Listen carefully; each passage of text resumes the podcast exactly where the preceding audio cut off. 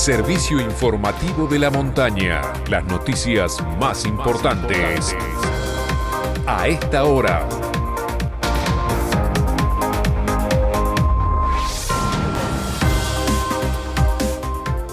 Mediodía en todo el país. En San Martín de los Andes, temperatura 2 grados 2 décimas. Humedad 70%. Cielo despejado. Calendario de vacaciones de invierno. A partir de la próxima semana la mayoría de las provincias iniciará el receso escolar en medio de la pandemia. En Neuquén, las vacaciones de invierno serán desde el 12 al 23 de julio. Abrieron el registro de vacunación contra el COVID para mayores de 25 años sin factores de riesgo. El anuncio fue realizado por el gobernador Omar Gutiérrez, quien señaló además que 9 de cada 10 neuquinos mayores de 35 años ya recibieron al menos la primera dosis de alguna de las vacunas contra el coronavirus.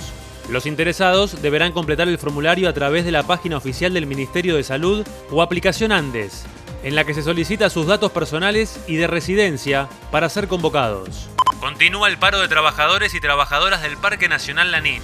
Luego de cuatro meses sin respuestas, realizan una movilización hoy exigiendo al Gobierno Nacional y a las autoridades de la Administración de Parques una recomposición salarial.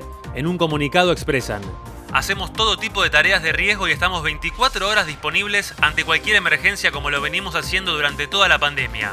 Pero cobramos un sueldo muy por debajo de la canasta básica. Continúa en grave estado la docente de Aguada San Roque.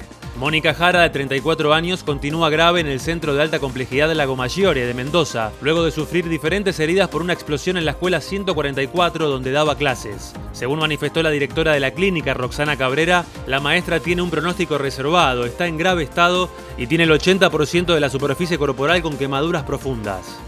Nacionales.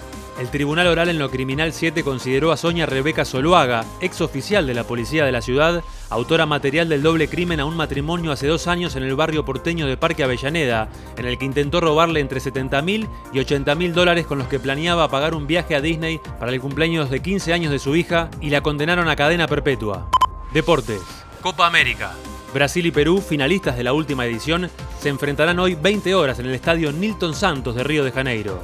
Mañana Argentina y Colombia buscarán el otro pase a la final, que se disputará el sábado en el Maracaná. El tiempo en San Martín. La Autoridad Interjurisdiccional de Cuencas anuncia para la tarde cielo cubierto con máxima de 8 grados. Mañana cielo parcialmente nublado, con probabilidad de lluvias y neviscas hacia la noche. Máxima para mañana de 4 grados durante la tarde y mínima de 7 grados bajo cero en la mañana. Informó para San Martín de los Andes y toda la región Santiago Frione. Este fue el servicio informativo de la montaña. Todas las noticias en una sola radio. Seguí informado en FM de la Montaña y en fmdelamontana.com.ar.